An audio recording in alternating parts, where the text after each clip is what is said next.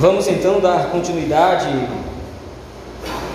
às nossas meditações e sermões no Evangelho de Mateus. Agora, Evangelho de Mateus, capítulo de número 2.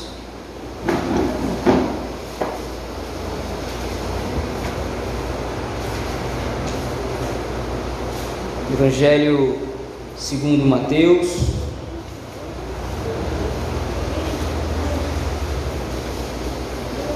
capítulo de número 2. Assim diz o texto da palavra do Senhor. Tendo Jesus nascido em Belém, de, Belém da Judéia, em dias do rei Herodes, eis que vieram os magos do Oriente a Jerusalém e perguntavam: Onde está o recém-nascido rei dos judeus? porque vimos a sua estrela no Oriente e viemos para adorá-lo. Tendo ouvido isso, alarmou-se alarmou o rei Herodes e com ele toda Jerusalém. Então, convocando todos os principais sacerdotes e escribas do povo, indagava deles onde o Cristo deveria nascer. Em Belém da Judéia, responderam eles, porque assim está escrito por intermédio do profeta: E tu, Belém, terra de Judá, não és de modo algum menor entre as principais de Judá, porque de ti sairá o guia que há de apacentar a meu povo Israel. Com isto, Herodes, tendo chamado secretamente os magos, inquiriu deles com precisão quanto ao tempo em que a estrela aparecera. E enviando-os a Belém, disse-lhes: Ide informai-vos cuidadosamente a respeito do menino. E quando o tiverdes encontrado, avisai-me para que para eu também ir adorá-lo. Depois de ouvirem o rei, partiram. E eis que a estrela que viram no oriente os precedia, até que chegando, parou sobre onde estava o menino. E vendo eles a estrela, alegraram-se com grande e intenso júbilo. Entrando na casa, viram o menino com Maria, sua mãe. Prostrando-se, o adoraram. E abrindo seus tesouros, entregaram-lhe suas ofertas ouro, incenso e mirra, sendo por divina advertência prevenidos em sonho para não voltarem à presença de Herodes, regressaram por outro caminho à sua terra. Tendo eles partido, eis que apareceu um anjo do Senhor a José em sonho e disse: Dispõe-te, toma o menino e sua mãe, foge para o Egito e permanece lá até que eu te avise, porque Herodes há de procurar o menino para o matar. Dispondo-se ele, tomou de noite o menino e sua mãe e partiu para o Egito. E lá ficou até a morte de Herodes, para que se cumprisse o que fora dito pelo Senhor por intermédio do profeta: Do Egito chamei o meu filho. Vendo-se iludido pelos magos, enfureceu-se Herodes grandemente e mandou matar todos os meninos de Belém e de todos os seus arredores, de dois anos para baixo, conforme o tempo do qual, com precisão, se informara dos magos. Então se cumpriu o que fora dito por intermédio do profeta Jeremias. Ouviu-se um clamor em Ramá, pranto, choro e grande lamento. Era Raquel chorando por seus filhos e inconsolável, porque não mais existem. Tendo Herodes morrido, eis que um anjo do Senhor apareceu em sonho a José no Egito e disse-lhe: Dispõe-te, toma o menino e sua mãe e vai para a terra de Israel porque já morreram os que, os que atentavam contra a vida do menino. Dispôs-se ele, tomou o menino e sua mãe e regressou para a terra de Israel. Tendo, porém, ouvido que Arquelau reinava na Judéia em lugar de seu pai Herodes, temeu ir para lá e, por divina advertência, prevenido em sonho, retirou-se para as regiões da Galiléia e foi habitar numa cidade chamada Nazaré, para que se cumprisse o que fora dito por intermédio dos profetas. Ele será chamado Nazaré. Vamos orar ao Senhor nosso Deus, meus irmãos, nesse momento, pedindo que Ele nos ajude na meditação da Sua palavra. Senhor Deus, tem compaixão de nós, nos ajuda a nos concentrar na meditação da Tua palavra, Senhor. Nos ajuda a entender a tua escritura sagrada, por meio da qual o Senhor pastoreará o nosso coração. Ser propício a nós, Senhor, através do ensino da tua palavra. Pelo poder do teu Espírito é que pedimos essas coisas, no nome de Cristo Jesus, a Deus o Pai. Amém. Queridos irmãos, já deve ter ficado suficientemente claro para nós que as histórias registradas na palavra de Deus não são meros contos. Os episódios, as narrativas, todas as histórias, tanto do Antigo quanto do Novo Testamento, não nos servem simplesmente para mostrar histórias do passado. Não é somente o registro do que aconteceu, mas as histórias registradas e escritas na Escritura Sagrada nos servem para observar como o Senhor Deus está agindo na história para resgatar o seu povo. Todas as histórias da Escritura Sagrada servem a uma história muito maior que está se desenrolando por trás. Todos os personagens, os episódios, os eventos, os acontecimentos, eles servem com o propósito de apontar para a história da, a história da redenção, a história da salvação que está se desenvolvendo pelo Senhor, por intermédio do Senhor, nosso Deus.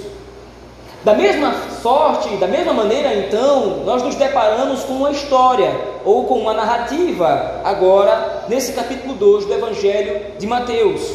Nós vimos uma genealogia, depois vimos uma narrativa, mas agora nós temos outra história. O Evangelho é isso.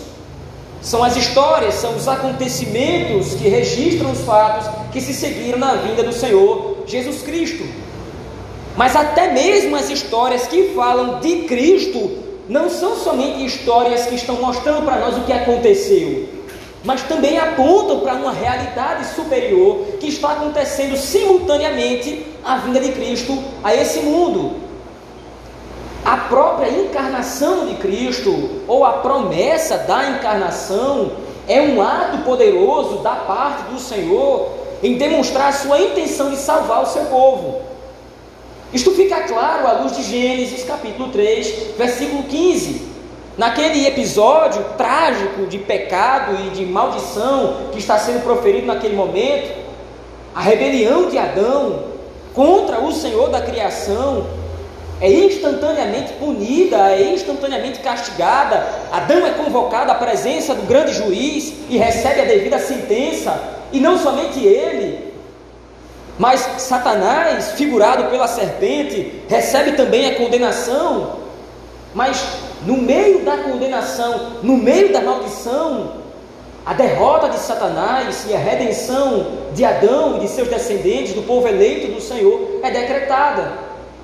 No momento de tragédia, uma esperança é lançada ao coração de Adão e de Eva, de que haveria de vir um descendente para esmagar a cabeça da serpente e liquidar de uma vez por todas o inimigo do Senhor.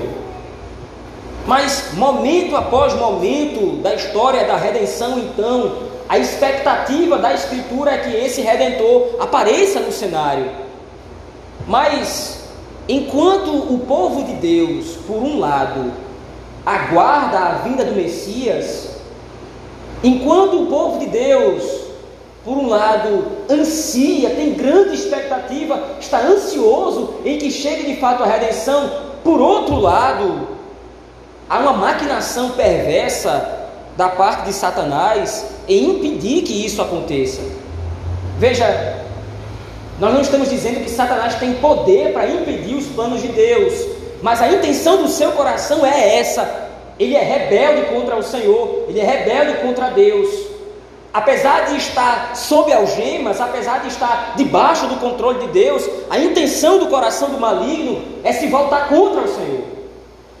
Então, momento após momento na história, nós vemos sucessivas tentativas em que Satanás tenta barrar o avanço do progresso da história da salvação.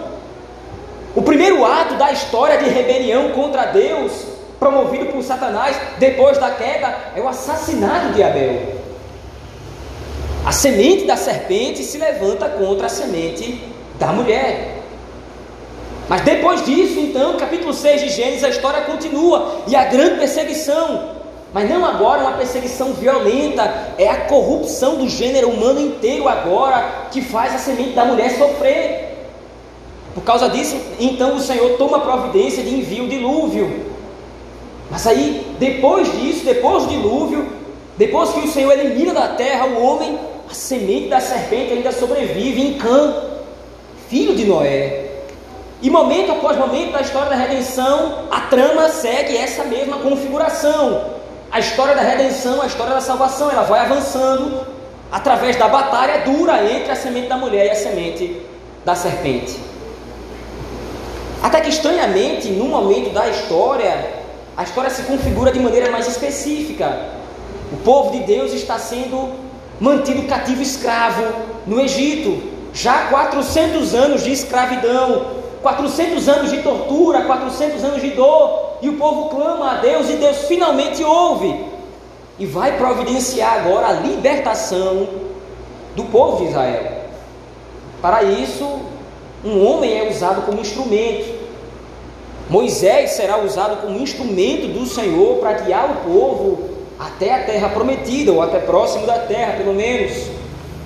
Mas o que acontece é que quando Moisés nasce, há uma reviravolta no cenário e a perseguição contra o povo de Deus mais uma vez aparece em cena e Faraó manda matar todos os meninos hebreus de três anos para baixo. Interessante porque a história se lida de maneira desconexa, parece simplesmente que é um rei protegendo o seu trono. O faraó parece que quer simplesmente se manter no trono e ele teme que os hebreus cresçam muito, se proliferem muito e tomem o Egito e se rebelem contra o Egito. Então ele providencia, mata todos os meninos de três anos para baixo. Mas o que está por trás disso é a ação de Satanás contra o Senhor. Mas o Senhor providencia que Moisés esteja a salvo da ação de Satanás. O libertador de Israel, o profeta de Israel, é mantido a salvo para que o Senhor possa levar adiante o seu plano salvador. Quando nós nos chegamos agora ao capítulo 2 de Mateus, o episódio é muito semelhante, porque o Redentor nasceu, como vimos no domingo passado, o Senhor Jesus Cristo encarnou, ele vem, isso é inevitável. A história da redenção chega agora no seu clímax. Tudo aquilo que foi prometido no Antigo Testamento, tudo aquilo que foi profetizado antes, finalmente é cumprido. O Messias chegou, Cristo aparece no cenário, mas não sem oposição. Nós precisamos entender que o que está em jogo, dentro da perspectiva do evangelista Mateus, são dois reinos em conflito, são dois reinos divergentes entre si. Mateus, como disse antes, está escrevendo esse evangelho para crentes que estão vivendo debaixo do governo romano. E o governo romano é um governo opressor que os está perseguindo, os está matando. Então Mateus agora demonstra que a antítese ou rebelião contra o reino dos céus não é algo novo. Um reino terreno, um reino humano que é usado como instrumento de Satanás para se voltar contra o povo de Deus, isso não é novo na história. Foi assim com o Faraó, foi assim com Moisés, foi assim com o povo de Israel no Egito. E aconteceu da mesma forma com o próprio Cristo. E agora então você tem, nessa narrativa de Mateus capítulo 2, você tem dois personagens então que são colocados lado a lado, mas que estão em posições conflitantes. Volte seus olhos a texto comigo, por favor. Os versículos iniciais desse capítulo 2 demarcam esses dois personagens e como eles são descritos é que é o ponto interessante aqui. Veja, versículo 1: Tendo Jesus nascido em Belém da Judéia, em dias do rei Herodes, eis que vieram os magos do Oriente a Jerusalém e perguntavam: onde está o recém-nascido rei dos judeus? Mateus destaca: quem está reinando em Belém da Judéia, quem está reinando em Jerusalém e em toda a Judá é Herodes. Mas agora aparecem os magos na narrativa, aparecem os magos, eles não estão perguntando somente por um menino, Eles não estão perguntando simplesmente por uma criança milagrosa. Eles poderiam perguntar: onde está o Messias? Onde está o Salvador? Onde está o Redentor? Mas Mateus usa um indicativo claro, há um restritivo aqui. Os magos estão perguntando: onde está o menino, rei dos judeus? Agora você tem dois reis impostos em conflito aqui: Herodes, rei da Judéia, e Jesus Cristo, rei dos judeus.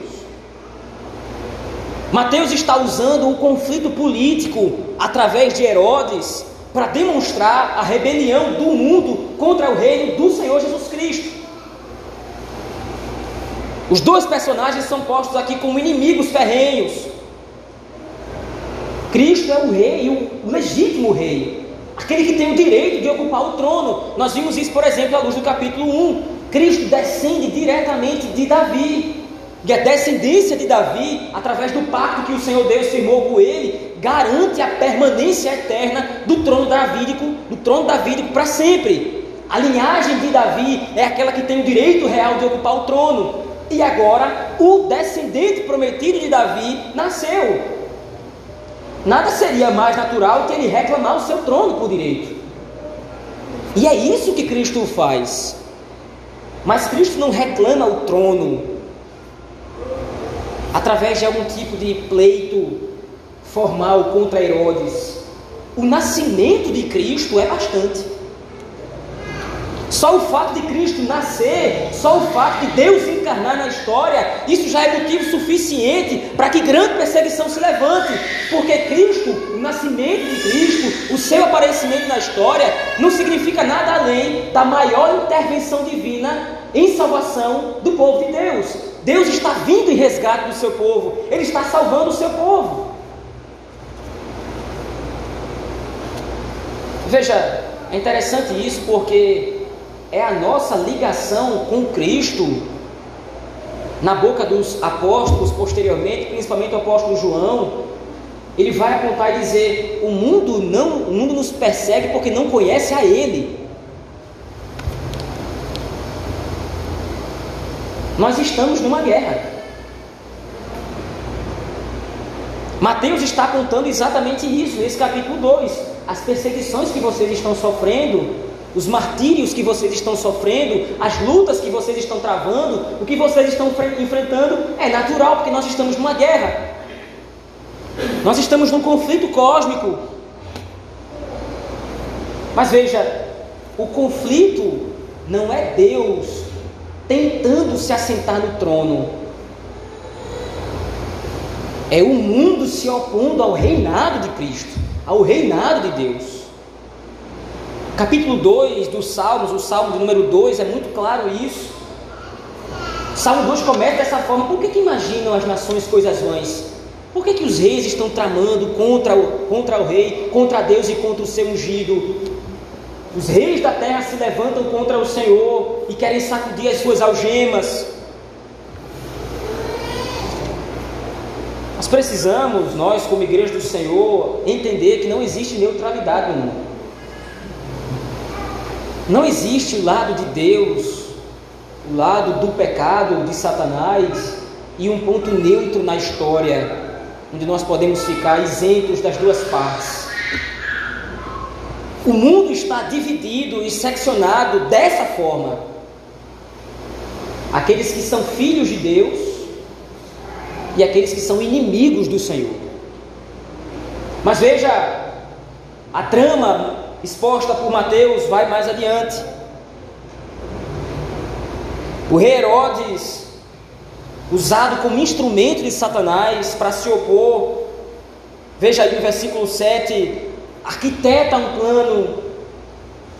Com isto, Herodes, tendo chamado secretamente os magos, inquiriu deles com precisão quanto ao tempo em que a estrela desaparecera.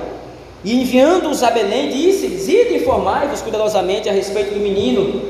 Quando tiveres encontrado, avisar-me para eu também ir adorá-lo. Mas mais à frente, os magos serão advertidos pelo anjo do Senhor de que não voltem a Herodes, que Herodes deseja matar as crianças, deseja matar Jesus Cristo. e não podendo agora ir contra Cristo diretamente, não podendo agora se rebelar contra Cristo, voltar-se contra o Senhor, Satanás, através de Herodes, ordena a matança e o assassinato, a hecatombe de todos os meninos de dois anos para baixo. E é interessante porque isso será uma profecia que vai ser cumprida nesse episódio. Veja aí o versículo 18. Quando Herodes decreta isso, então uma profecia do Antigo Testamento ela é cumprida. Isso fora predito, isso fora profetizado. Veja o versículo 18, versículo 17 e 18. Então se cumpriu o que fora dito por intermédio do profeta Jeremias. Ouviu-se um clamor em Ramá, pranto, choro e grande lamento. Era Raquel chorando por seus filhos e inconsolável por não mais, porque não mais existem. O interessante nessa perspectiva e nesse texto de Jeremias, capítulo 31, é que essa profecia, apesar de apontar uma tragédia, ela é uma profecia que está dentro de um contexto de redenção.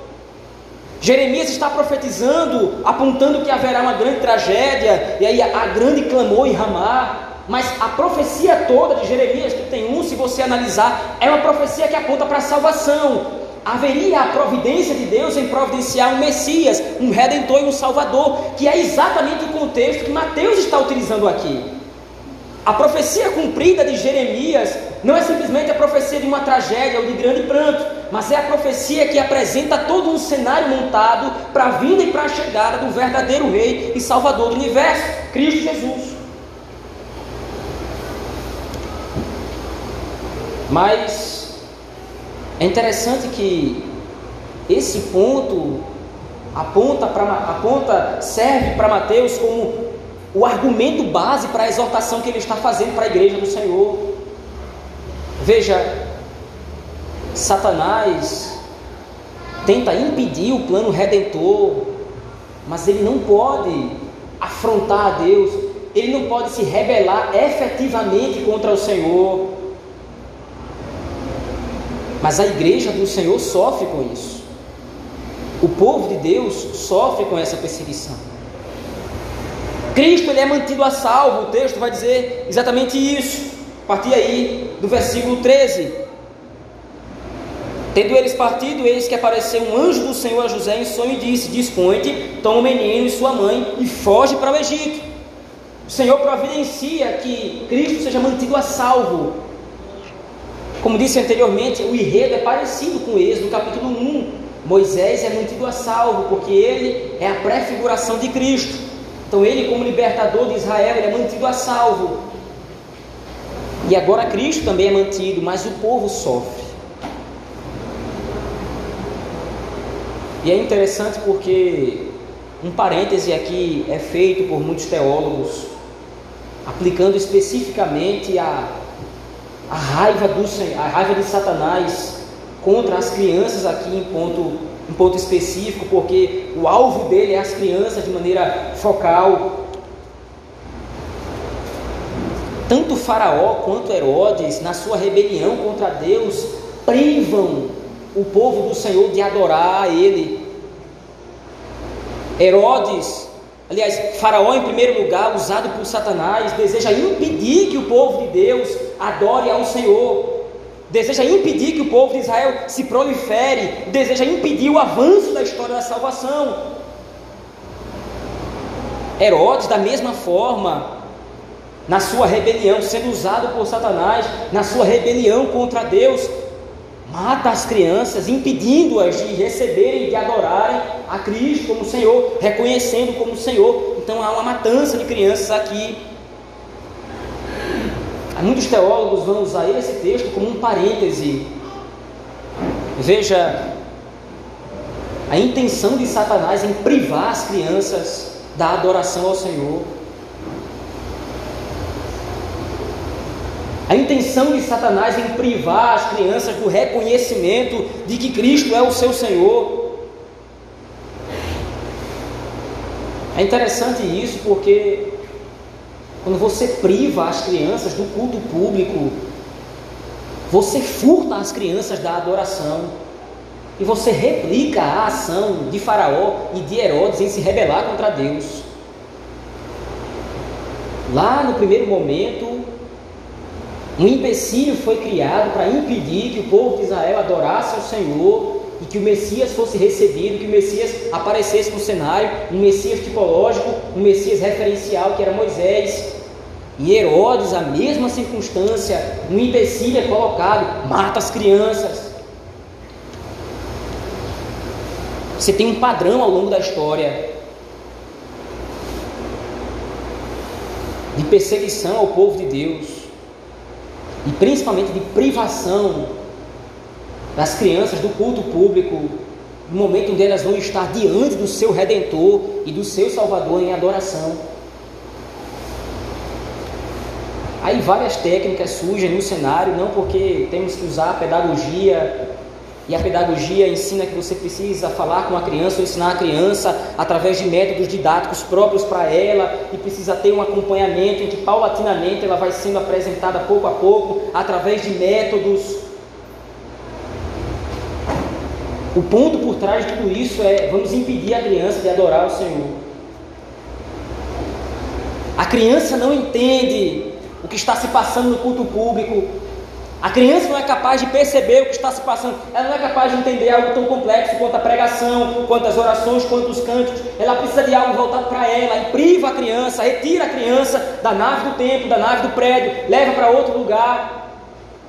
Só que o Evangelho da graça do Senhor, o Evangelho da graça de Deus, ele não é absolvido por conhecimento científico ou humano, não é a minha capacidade cognitiva que me faz entender o Evangelho, é o poder de Deus.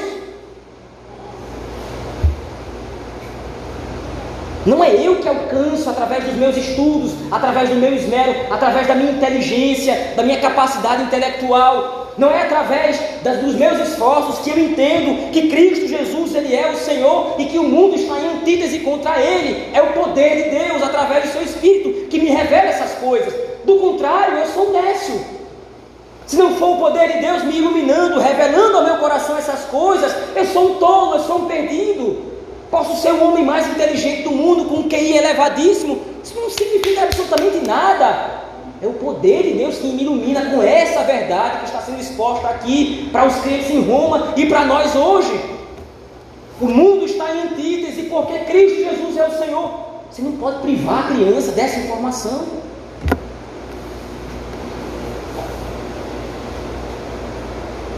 Mas feito esse parêntese, o ponto central dessa narrativa de Mateus capítulo 2 é nos mostrar esse conflito entre reinos.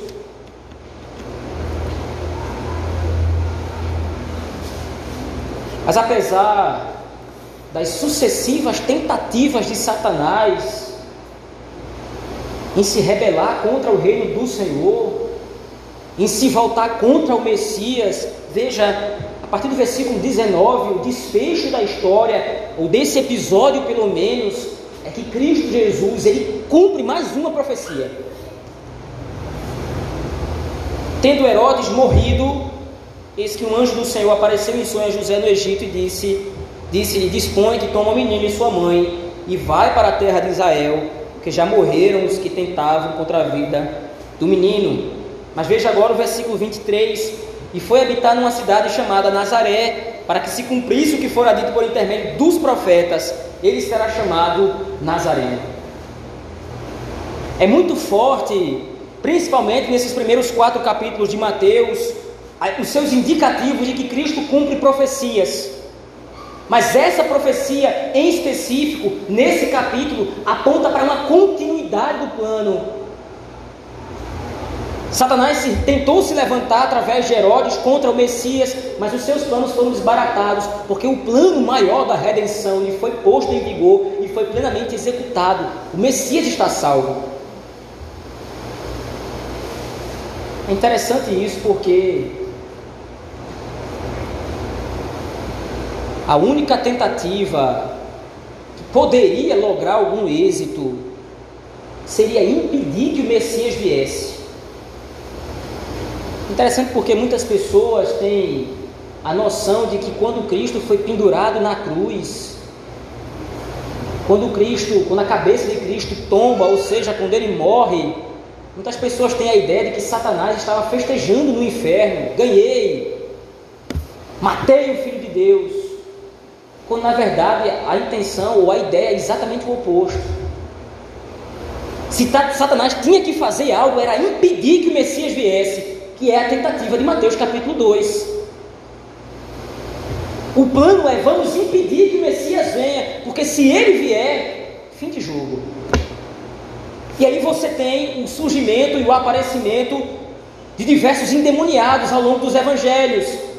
Por que, que essa, esse fenômeno acontece somente na vinda de Cristo? Você não vê isso tanto, por exemplo, no livro de Atos, você não vê isso tanto no Antigo Testamento. Por que, que agora, nesse período da história, enquanto Cristo está aqui, há uma manifestação tão grande e tão intensa de endemoniados? É a tentativa de Satanás de barrar o avanço do plano salvador do Senhor. Mas agora, Mateus escreve, versículo 19 a 23, e finda o versículo 23, apontando para uma profecia que foi cumprida. Satanás tentou o inimigo do Senhor tentou barrar o avanço do plano redentivo, tentou barrar o avanço do plano salvador, mas falhou.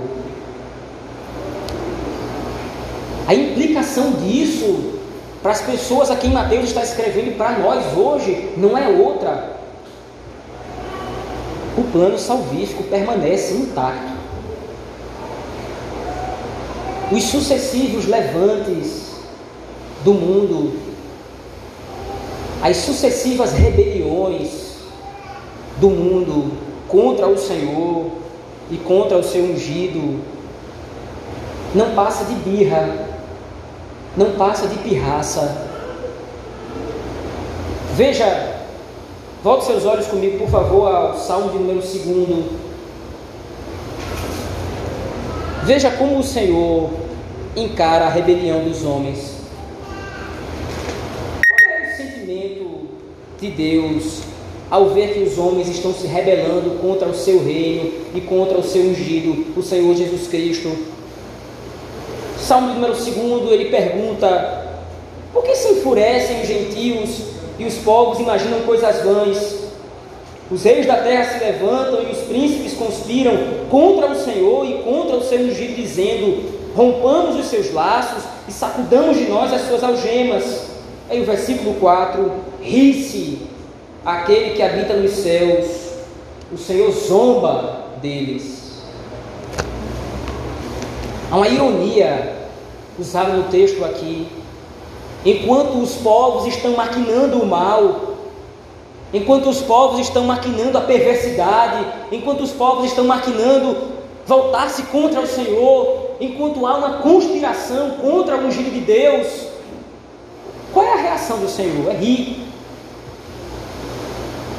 Porque nada podem fazer para impedir as determinações do Senhor, que é soberano do universo. A mensagem de Mateus aos cristãos em Roma era essa. A rebelião, aliás, o sofrimento que vocês estão passando nesse mundo é a rebelião do mundo contra Cristo os dissabores, os desprazeres que vocês enfrentam nessa vida, o perigo de morte, o perigo de serem esbofeteados, humilhados, isso é a rebelião do mundo contra Cristo. Mas assim como a rebelião foi desbaratada, assim como a rebelião não deu em nada no Êxodo, assim como a rebelião não deu em nada na própria vida de Cristo, a rebelião do mundo vai ser anulada no retorno de Cristo, o único e verdadeiro Rei e Senhor sobre tudo e todos. A mesma aplicação deve ser feita para nós hoje, porque a situação não mudou. Nós estamos a dois mil anos de distância do Evangelho de Mateus, 1950 anos com precisão. Mas a situação não mudou. As formas de rebelião contra Cristo estão mais sofisticadas, estão mais politizadas. As formas de rebelião contra Cristo, elas podem ter mudado, mas a intenção do coração é a mesma. O homem não quer se submeter ao reinado de Cristo. Que para me submeter ao reinado de Cristo, eu preciso me desvencilhar dos meus desejos, da minha vontade e me submeter à vontade maior, à vontade do Senhor. Eu preciso obedecer às suas leis, aos seus mandamentos, e os mandamentos do Senhor são justos. O mandamento do Senhor é santo, é reto, é íntegro, e eu sou corrompido no meu coração. Então eu não vou me submeter a Cristo, eu vou me rebelar contra Ele.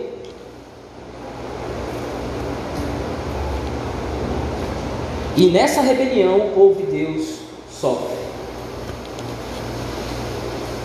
Convido você de repente, quando você chegar na sua casa, pesquise na internet o ranking de países de maior perseguição contra cristãos. Você vai ver que os nossos irmãos têm experimentado em vários lugares do mundo. Irmãos nossos hoje que não podem cultuar ao Senhor nas suas casas, se eles fizerem isso, os seus próprios parentes vão denunciá-los ou pior, matá-los. Irmãos nossos que precisam fugir, que precisam abandonar emprego, casa, vida, tudo, mas não abrem mão do Evangelho, mas sofrem por causa disso. Irmãos nossos na África do Sul, em outros lugares, na África do Norte, no Oriente Médio, que não podem dormir em paz, que a qualquer momento pode bater a porta um grupo de extremistas islâmicos, perseguindo-os, querendo matá-los, queimando eles, esquartejando eles, esfaqueando eles. E nós aqui no Brasil também sofremos a perseguição. Ora, mas nós estamos agora reunidos aqui na igreja do Senhor, estamos em culto público, a perseguição não é física ainda. Mas nos centros universitários, nos centros universitários, a guerra é constante. A guerra ideológica contra Cristo, o marxismo cultural que se levanta como forte inimigo da fé, pervertendo o ensino das escrituras. A guerra aqui é tão sangrenta quanto lá fora principalmente porque o alvo também são as nossas crianças, ensinando coisas estranhas à palavra de Deus. A igreja do Senhor, de diversas formas, nós poderíamos enumerar inúmeras aqui, várias aqui, de diversas formas, o povo de Deus tem sofrido, mas o ponto é: o mundo é inimigo de Deus, o mundo jaz no maligno, não se submete ao senhorio de Cristo, não por livre e espontânea vontade, pelo menos. E você e eu meu irmão, fazemos parte dessa guerra. Mas o que serve de consolo e conforto para a igreja do Senhor é que a guerra travada contra Cristo é uma guerra inútil, que tem como único fim glorificar o nome de Deus. Nós já estamos em terreno conquistado por Cristo. O Senhor Jesus Cristo veio a esse mundo. O Senhor Jesus Cristo encarnou, se fez homem, viveu, morreu e ressuscitou para a glória de Deus Pai. A pisada na cabeça da serpente foi dada. O golpe mortal na cabeça de Satanás foi dado. O que, é que nós estamos esperando? O que é que falta então? Satanás está agonizando nos seus últimos momentos de agonia e de dor, até que a sentença seja consumada na volta de Cristo e todos os inimigos do Senhor sejam a uma destruídos. E com isso, a igreja do Senhor marcha triunfante Cristo conquistou a vitória para nós. Certamente o texto de Mateus capítulo 2 tem várias aplicações para nós, mas eu queria destacar pelo menos duas. A primeira delas, como é natural, é de que Cristo Jesus é um rei que vence todos os inimigos e proclama o seu reinado. Nós não servimos a um Deus que possivelmente será vencedor. Nós não servimos a um Deus que talvez conquiste seus inimigos. A vitória, ela é certa em Cristo, porque ela já foi conquistada. O que é esperado de nós então, nesse mundo? A mesma, a mesma coisa que foi dita aos nossos irmãos do primeiro século, para quem Mateus escreveu: paciência, calma, mas as coisas estão indo de mal a pior. Nós ligamos os telejornais, nós abrimos os jornais, na internet nós vemos: é morte, é destruição, é guerra, é fome, é peste. As coisas parecem que estão indo de mal a pior. O mundo parece que está de pernas para o ar e está ficando cada vez mais difícil a situação. Como é que nós podemos ter paciência? Como é que nós podemos ter calma? Lembre-se: foi Cristo que profetizou essas coisas. Tudo está debaixo do seu governo. Tudo está debaixo da sua vontade. Ele mesmo disse: vocês vão ouvir guerra, humor de guerra, fome, peste, destruição, pai contra filho, filho contra pai, reino contra reino. Os poderes dos céus serão abalados. O cenário parece um cenário de caos completo. Mas veja, lembre-se do que aconteceu no Êxodo. Para os egípcios, o cenário era de caos, mas para os hebreus, tudo aquilo apontava para a salvação. As dez pragas estavam sendo derramadas, é um rio de sangue, é gafanhoto que devora a lavoura, pedras e fogo caindo do céu, escuridão, trevas, a morte dos primogênitos, caos, destruição, tudo de pernas para o ar, o Egito sendo devastado, desespero, choro, ranger de dente. Mas o arraial dos hebreus estava salvo. O Egito sucumbindo, falindo, ruindo, mas o arraial dos hebreus estava salvo. A morte estava passando, matando e dizimando os primogênitos, mas o sangue do cordeiro estava na porta dos hebreus. Eles estavam a salvo. A morte caminhava sobre o Egito, devastava tudo. A criação gemia, mas o arraial dos hebreus estava em paz. Trevas no Egito, luz no arraial dos hebreus, morte nos egípcios, vida no arraial dos hebreus. O cenário é terrível lá fora. Mas Cristo disse: quando todas essas coisas acontecerem, olhem para o alto, de onde a redenção de vocês vem e se aproxima.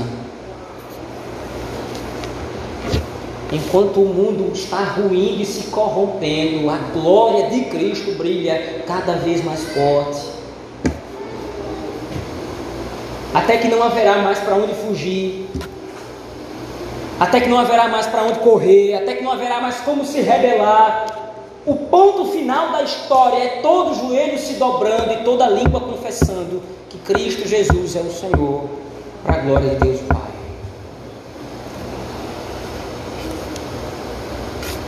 Por isso, em segundo lugar, meus irmãos, paciência.